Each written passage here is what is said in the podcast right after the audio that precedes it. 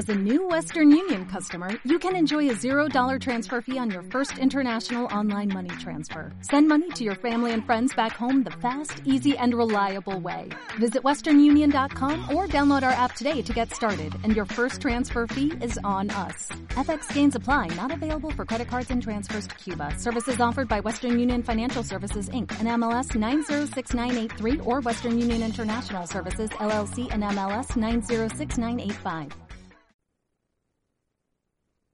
Antioquia Visible. Seguimiento legislativo, control político. Somos un puente entre la ciudadanía y sus representantes. Ejerce tu derecho de saber qué están haciendo los congresistas. Antioquia Visible en acústica, emisora web de la Universidad EAFIT. Un cordial saludo para todos nuestros oyentes. Bienvenidos nuevamente al programa radial de Antioquia Visible, programa permanente del Centro de Análisis Político del Pregrado de Ciencias Políticas de la Universidad de AFID. Eh, nuestro programa es transmitido por acústica, emisora web del Pregrado en Comunicación Social de la misma universidad. Hoy estamos en cabina, Camila Suárez quien les habla, y tenemos dos invitados en el marco de los programas que hemos venido realizando eh, con la plataforma para el seguimiento político en Antioquia, CEPA. Eh, estamos con Juan Carlos Arenas, él es politólogo del Instituto de Estudios Políticos de la Universidad de Antioquia, y con Nelson Restrepo, que es sociólogo y viene en representación de Conciudadanía. Vamos a estar conversando con ustedes el día de hoy a propósito del voto en blanco. Bienvenidos. Muchas gracias por la invitación. Muchas gracias. Bueno, eh, inicialmente contémosles a nuestros oyentes cuál es el papel del el Instituto Juan Carlos eh, en la plataforma CEPA de Conciudadanía. Ya habíamos tenido anteriormente eh, como invitados contándonos a propósito de esa participación, pero entonces contarles a nuestros oyentes en qué va por el instituto. El, la plataforma creo que concreta una, un sueño desde, desde, hace tiempo del instituto y de las universidades eh, locales y regionales de tener una participación más o menos sistemática de, eh, y acumulativa, si se quiere decir así, eh, del trabajo pues que como académicos pero también como ciudadanos podemos hacer en los momentos de elecciones. Entonces el, el papel del instituto mm, apunta mucho a mejorar la investigación pero hacer también que esa investigación no se quede solamente en eh, trabajos para revistas o, o para investigaciones solamente del círculo académico sino que también tengan un impacto en la ciudadanía y ayuden con lo que pueden ayudar a mejorar la democracia. Muchas gracias, Juan Carlos. Bueno, eh, contémosles a nuestros oyentes inicialmente, pues como las cosas técnicas sobre el voto en blanco. ¿Qué es? Eh, la pregunta que me hacían esta semana preparando el programa, eh, conversaba con todos mis compañeros de ciencias políticas y ellos decían como, ah, el voto en blanco es una expresión democrática, de todos modos uno ve que mucha gente no sabe que es posible que gane el voto en blanco. Por eso causó tanta sorpresa en las elecciones pasadas eh, la cuestión de Bello, donde ganó el voto en blanco. Entonces, Nelson. Pues bueno, nuevamente un, un saludo y un agradecimiento por la invitación.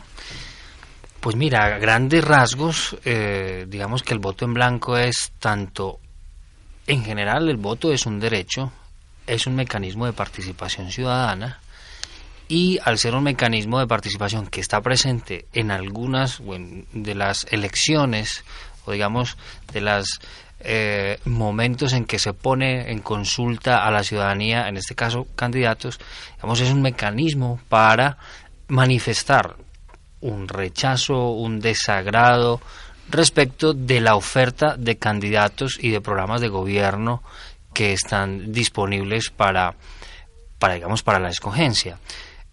Entonces, digamos que en general, como mecanismo de participación ciudadana, es una herramienta que permite manifestar esa inconformidad y rechazo con las ofertas.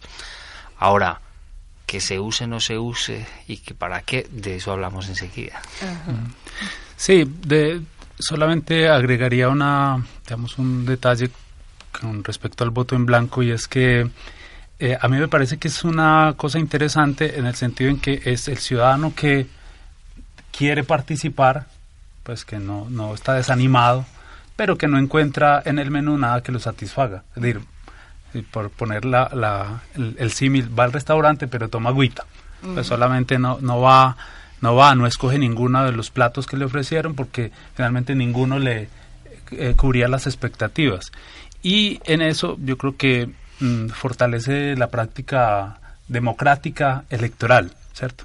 O sea, es, una, es como un incentivo para decir si usted eh, no, no encuentra que ninguna de esas alternativas les satisfacen, puede votar en blanco y eso se va a contar. eso tiene significado político. Eh, yo aquí mirando eh, el balance de las elecciones que hacía la registraduría de las últimas elecciones locales y regionales, eh, encontré pues que para la región, de todos modos sí hay como unos porcentajes significativos de, de voto en blanco, que uno no dice no alcanzan el tope de Bello, que fue digamos histórico, eh, pero sí, por ejemplo, el, en Envigado, en esas mismas elecciones, ocupó como el número 10 en el ranking de votos en blancos para alcaldía. Eh, y la participación, el porcentaje de participación del voto en blanco en el total de las elecciones fue de 5%. De todos modos, eh, a comparación con el pues 21% que marcó en Bello, no es mucho, pero digamos, como, como en ese significado político se debe tener en cuenta. Realmente hay un, un porcentaje más o menos sostenido de, de ciudadanos que votan en blanco. Más o menos, incluso en promedio en el país, 5% es la gente que, que va y vota en blanco. Que es interesante de pronto hacer el contraste entre el voto en blanco y esa idea de o de no ir a las urnas, de abstenerse completamente, eh, o de anular el voto o no marcar la tarjeta, que para mucha gente tiene todo eso el mismo significado, pero habría que clarificarle a los ciudadanos que no, no es lo mismo, no tiene el mismo impacto. Sí, y digamos que a resaltar también, el voto en blanco es, digamos, la mayor expresión de un voto consciente, ¿no? Que a pesar de que no quiere nada del menú, va al restaurante. Digamos que hace, que hace el esfuerzo consciente de ir y manifestar esa, digamos, ese descontento yo realmente esperaría que en las mismas proporciones en que uno diría que el, para no decir voto de opinión, sino como ese voto consciente, voto responsable, se comporta, digamos, entre ciudades, ciudades pequeñas, pueblos, uno esperaría que en esa, en esas mismas tendencias se exprese el voto en blanco. Porque eh, la verdad es que en los municipios pequeños el voto en blanco pues no es muy significativo. Mientras que sí lo es eh, eh, mayormente en ciudades donde en general hay una tendencia de voto más consciente y por supuesto más voto en blanco. Pero con respecto a eso creo que habría eh, que hacer incluso una advertencia, mm, pues tratando incluso de no, o sea, de saber exactamente cuál es el poder de un instrumento como este, pero también mm, evitando idealizar el instrumento.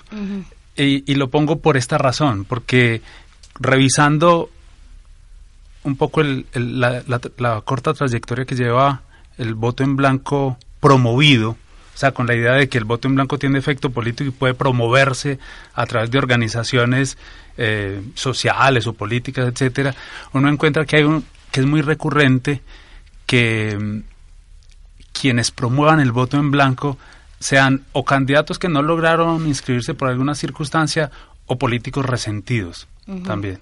Entonces, en, Colombia es muy común que las herramientas que la Constitución y la ley le dan a los ciudadanos sean utilizadas estratégicamente por los políticos para hacer cosas que les convienen a ellos.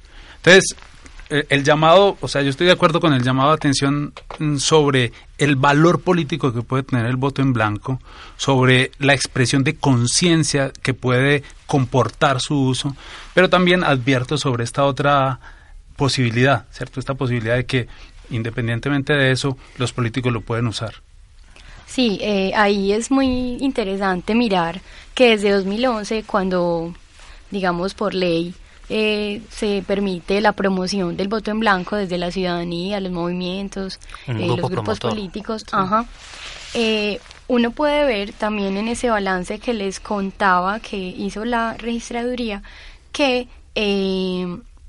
la tendencia a votar en blanco, pues entre 2007 y 2011 incrementó en en las elecciones locales y regionales, en todas las en todos los cargos, para alcaldía, para consejo, para asamblea. Como que ahí mismo se vio como el impacto de que se permitiera esa promoción. Entonces ahí un poquito pues sería interesante preguntarse precisamente eso. ¿Cómo ven, como en esa apertura de posibilidades y de oportunidades, algunos grupos políticos pues como para entrar a utilizar ese mecanismo de participación a su favor? Sí, porque ahí la, ahí la cuestión es eh, que uno podría decir, no, hay dos mecanismos, hay dos posibles mecanismos que hicieron que el voto en blanco eh, tuviera más, mejor perspectiva y más acogida. ¿no? Uno, la conciencia, es decir, el ciudadano que ve que el voto en blanco puede tener impacto, entonces deja de o anular el voto o no marcarlo y hace una cosa más expresiva que es el voto en blanco. O dos, los políticos que promueven o que, eh, digamos, se organizan para promover el voto en blanco porque pueden tener incentivos económicos, porque pueden tener incentivos en su lucha contra los enemigos políticos, etcétera, etcétera, y que eso hace que por esa vía también se cause un, porcentaje importante de ciudadanos que votan en blanco. Toda, todas este, todo este tipo de arreglos institucionales tienen su filo, ¿cierto? Sí.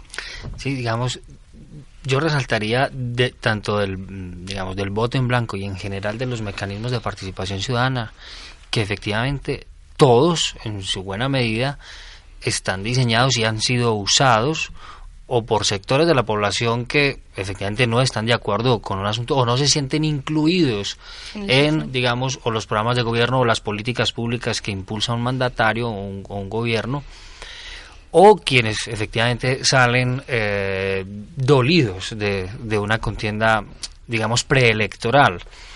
Pues yo creo que lo que, digamos, el polo o varios sectores del polo en muchos casos ha invitado a votar en blanco. No se ha constituido como un grupo promotor de voto en blanco para que juegue, digamos, en igualdad de condiciones con cualquier otro partido, pero sí ha invitado en varias veces a, votar en blanco a elecciones presidenciales por cuando no tiene candidato, sobre todo en las segundas vueltas es muy, digamos, es donde más se acostumbra. Y bueno, y aquí en la contienda electoral de Antioquia ya, ya tenemos pues una candidata que fue rechazada, digamos, por un partido, quedó por fuera y ahora invita a votar en blanco, ¿cierto? Mm. Eh, entonces, Claro, ella, por lo, por lo visto, bueno, no alcanzó a, registrar un, digamos, un equipo promotor de voto en blanco. Estamos hablando de Liliana Rendón, pero ella, pues, en lo, en lo que he visto por redes sociales, está invitando a votar en blanco para gobernación de Antioquia. Entonces, digamos que ahí está. Ahora, pero si lo, si lo comparamos con otros mecanismos de participación ciudadana, por ejemplo, la revocatoria del mandato, que entiendo que a la fecha yo creo que ya superamos los 150 intentos de revoca de mandato. Hasta el 2012 íbamos en 136 y ninguno de ellos exitoso. Yo creo que ya superamos los, los, los 150, incluyendo el caso de Petro. Ahí también ese voto, digamos, es un que se invita a un voto que, que, que rechace una política. Ahora, pues con otras implicaciones. Eh, ahí el alcalde que aspira a mantenerse en el poder también sale a hacer política. Pero ocurre, ocurre con la consulta popular en los pocos casos donde, donde mm, se ha usado.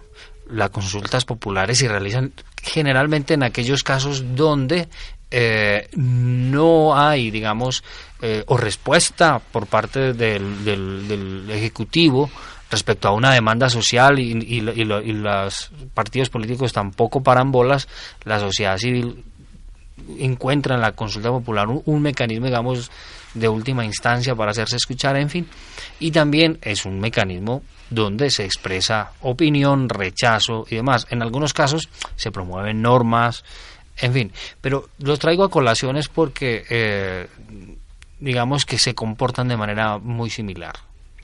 Eh, aquí pues como en un momento de pedagogía política contarles a nuestros oyentes que precisamente si uno se hace la pregunta, bueno, ¿y por qué están invitando al voto en blanco? ¿O por qué se usa el, eh, el voto en blanco y no una invitación a anular los votos, por ejemplo, pues como sabotear las elecciones.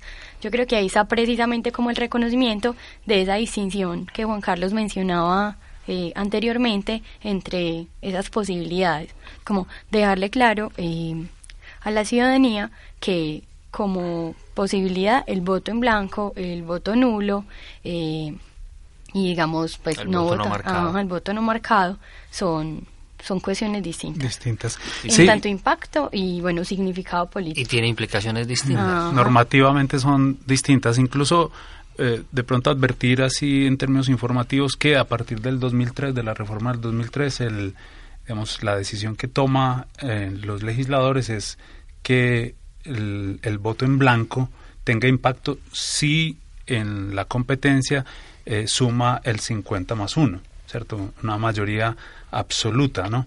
Em, con lo que habría que advertir que no siempre es que sea el que más votos saque, ¿cierto? No que el voto en blanco que más votos saque, ese, eh, en ese caso se van a anular las elecciones. No, es en el caso de que de toda la votación, el 50% más un voto sea voto en blanco. Porque eso da paso también como a confusiones. Incluso a pesar de que en la reforma política del 2009 el texto quedó diciendo eh, mayoría, no mayoría absoluta, sino mayoría, la Corte Constitucional interpretó en la, en la sentencia eh, donde se pronunció sobre el tema de el Parlamento andino, ¿cierto? Eh, interpretó que se trataba de mayoría mayoría absoluta, ¿no? Es decir, que se que era necesario para que el voto en blanco tuviera efectos políticos, es decir, anulara las elecciones, impidiera que los candidatos que se habían presentado volvieran a hacerlo, ¿cierto? O que los partidos que no habían obtenido un umbral volvieran a presentar candidatos, que esos son como los efectos políticos del, del voto en blanco mayoritario. Entonces, para que eso tenga efecto, tiene que ser 50% de los votos más uno, ¿cierto? Ese es como... Sí, ahora, me parece también importante aclarar, eh, digamos, las implicaciones respecto del el, el voto anulado. Digamos, las personas que prefieren ir a ponerle cachos, gafas, bigote y dientes podridos a los candidatos, eh, pues bueno, están efectivamente expresando una molestia, pero eso no se cuenta como, como, una, como una, un voto de protesta. Es el conjunto de votos anulados, es decir, del señor o la señora que se le fue el lapicero y rayó más allá de donde tenía que rayar, o de que o de quien simplemente va y lo y lo, y lo, y lo, marca por, por marcarlo varias casillas, en fin. Simplemente cuentan como votos, como votos eh, mal marcados. eh, y no cuentan como cuenta el voto en blanco, que efectivamente es un rechazo. Ahora, el voto en, el voto en blanco, digamos, sin marcar, que es distinto, es distinto, ¿cierto? Eh, en, los tarjetones viene una casilla específica para el voto en blanco. Usualmente está en la parte inferior del tarjetón, en, la parte izquierda o derecha, pero al final, eh, cuando se trata de un grupo promotor, tiene un lugar específico de aquel grupo promotor que lo está promoviendo y se espera que quien conscientemente marque el voto en blanco, bien sea en general o por ese grupo promotor, pues se le cuente en el uno o en el otro. Eh, porque no son, eh, es decir, no se pueden sumar el voto en blanco en general de- al voto en blanco del equipo promotor. Pero hacer la diferencia que un voto sin marcar es un voto sin marcar. Es, eh, es el que fue al restaurante y ni siquiera tomó agua, es el que fue y se volvió. Y- Yo no sé si pagó la cuenta, pero fue y se, fue y se vino, no, no, no, no hizo nada. Eh, pues los votos nulos son votos porque están mal marcados y el voto en blanco es el voto en blanco. Eh, y vale la pena pues reiterarlo porque eh, yo creo que en eso los políticos que están en campaña hacen una muy mala tarea de desinformar y despistar a las personas porque hoy por hoy todavía uno escucha decir no es que el voto el voto en blanco es válido si se le, si le gana al candidato que sacó más votos y no efectivamente estamos hablando del 50% más un voto eh, cosas me, pues me parece que es importante insistir en esos asuntos. Eh, yo creo que también, para agregar a eso, también hay un papel ahí de confusión desde la existencia pues de esos grupos promotores, porque la gente eh, puede confundir como la eficacia del voto en blanco, o sea, como desvalorizarlo inmediatamente, como no, esos son otros ahí que se están lanzando como voto en blanco, entonces eso toda la democracia es lo mismo, y digamos eso se une a un conjunto pues de apreciaciones negativas sobre el sistema electoral y bueno, toda esta crisis de la representación y la gente que empieza como a difundir esas ideas que en general lo que crean es un ambiente colectivo como de desinformación. Sí, eso enreda un poco la vida y, y le agrega pues como cierta complicación a nuestro tarjetón que ya de por sí es complicado, ¿no?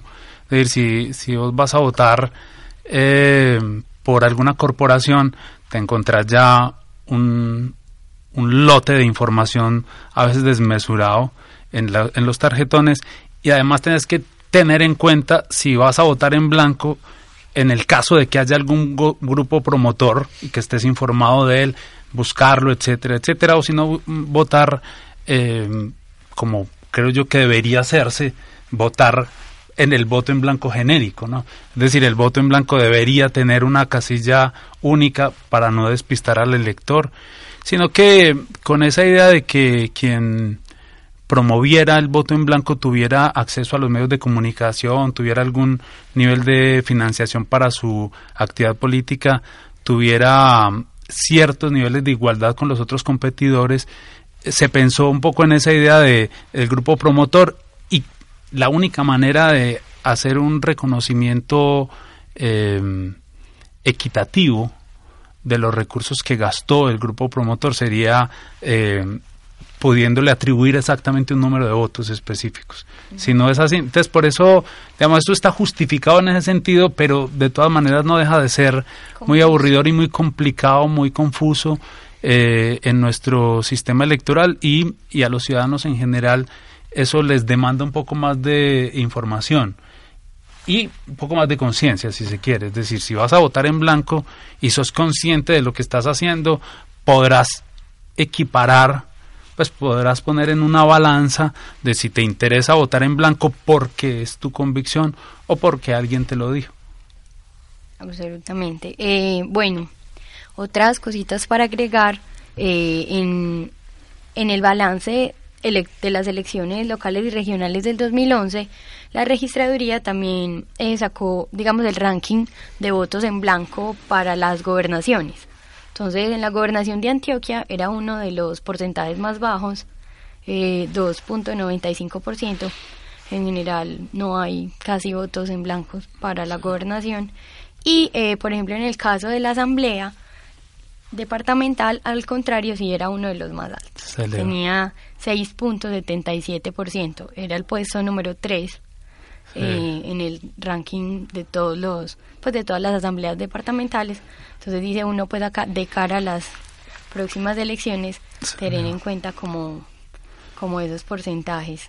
Eh, para el consejo, eh, pues además de Bello, que ocupó el puesto número 9, eh, con 4.94% de participación de voto en blanco, uno lo puede pues asociar con el, el fenómeno del, del voto en blanco mayoritario para la alcaldía. También eh, está Medellín en un puesto más alto, en el puesto número 3, con 5.81% de porcentaje de participación con voto en blanco. Entonces, no sé si se atreven a hacer algunos o sea, hacer una interpretación de esos datos es difícil, incluso habría que hacerla un poco comparativamente con los otros tipos de, de, comportamiento de los ciudadanos, es decir, cuando se anula el voto, cuando o no se marca, etcétera. Y comparando un poco la cuestión de, digamos, el comportamiento del ciudadano en casos de elección uninominal, alcalde, gobernador, presidente, etcétera, y cuando se participa en la elección de, de cuerpos colegiados, que incluso en esos casos el pico de voto en blanco, de voto nulo, de tarjeta no marcado se aumenta. Se aumenta y eso de pronto hay un mecanismo que explica la cuestión y es por la complejidad misma del tarjetón o porque ante la abundancia de oferta a uno se le puede quitar el hambre. O sea, si hay mucha oferta también es probable que a uno le no, no, porque no tengo tiempo de informarme o porque considero que ese no es el cargo relevante. Yo voy por el plato principal, alcaldía o gobernación o presidente, etcétera, y lo otro lo dejo en blanco, que en general es como un comportamiento relativamente, digamos, de, un ciudadano relativamente informado, ¿cierto? Que no va a anular el voto, sino que recibe los cuatro tarjetones, los tres o cuatro tarjetones, marca el que le interesa y los otros los marca en, blanco. O los deja, los, o los deja sin marcar. Por ejemplo, la HAL es un, digamos, un tarjetón eh, con el que la gente no está muy familiarizado con los candidatos y es muy mm, común que se deje sin marcar.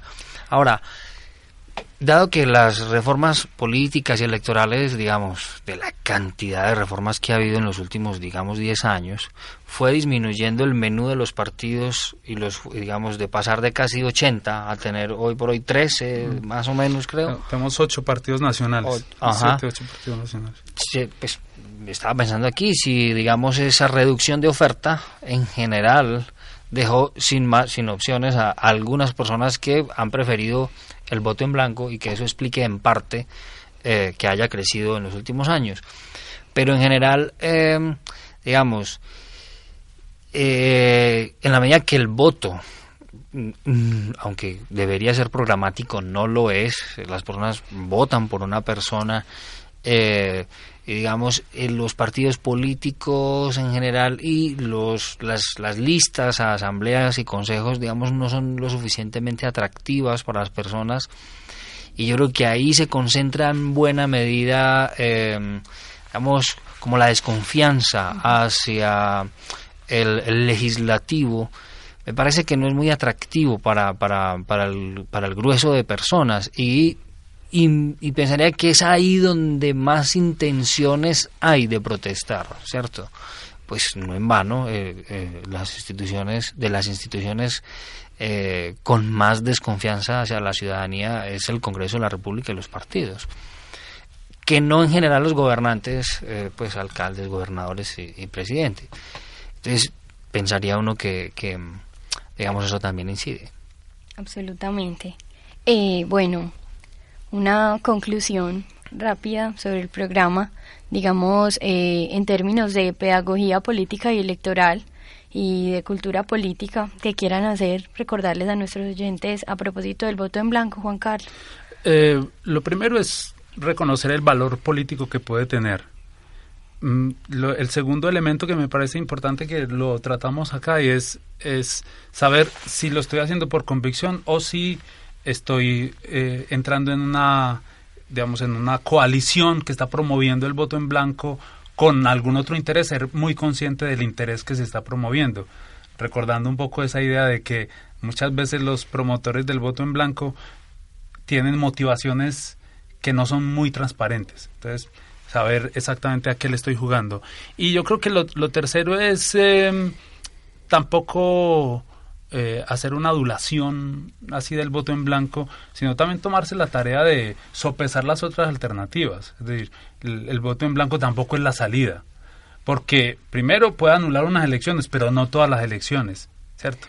Eh, entonces, que el llamado de atención es para que la gente sopese y en todo caso, si no le gusta ninguna de las elecciones, ninguna de las alternativas que, que tiene, poder también tener este recurso de expresión pues digamos, en, en general invitar a la gente a que vaya a votar. O sea, eh, eso es lo principal. Eh, y que si no encuentra en el menú el, digamos, las ofertas que le satisfagan, pues haga uso del voto en blanco.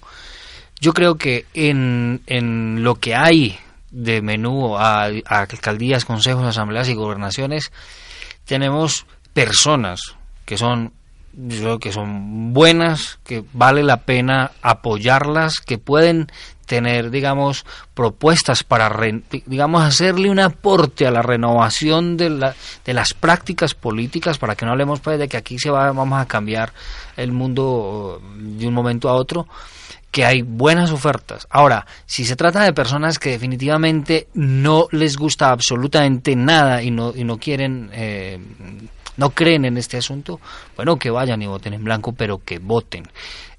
Eh, la mayoría, digamos, de los problemas que tiene esta sociedad tienen que ser abordados desde los ámbitos políticos y, y en los representativos. Y yo estoy convencido que los problemas políticos se resuelven metiéndose en ellos, no haciéndose a un lado. Es de los pocos problemas que se resuelven implicándose en ellos. Entonces es la invitación, implíquese y tome parte en las soluciones de este país. Muchas gracias Juan Carlos, muchas gracias Nelson por haber estado en el programa de Antioquia Visible. A usted gracias. Eh, invitamos a nuestros oyentes a que sigan pendientes de las próximas emisiones del programa que estarán todas en el marco de la plataforma para el seguimiento político en Antioquia, abordando esos temas de interés a propósito de las próximas elecciones eh, locales y regionales que se celebrarán en octubre. Recuerden visitar la página web de Antioquia Visible, antioquiavisible.org, para que se sigan enterando. Ahí estará el programa de radio y seguirnos en Twitter como arroba antvisible. Muchas gracias. Legislativo, control político. Somos un puente entre la ciudadanía y sus representantes. Ejerce tu derecho de saber qué están haciendo los congresistas. Antioquia Visible en acústica, emisora web de la Universidad EAFIT. En Sherwin Williams somos tu compa, tu pana, tu socio, pero sobre todo somos tu aliado, con más de 6.000 representantes para atenderte en tu idioma y beneficios para contratistas que encontrarás en aliadopro.com. En Sherwin Williams somos el aliado del PRO.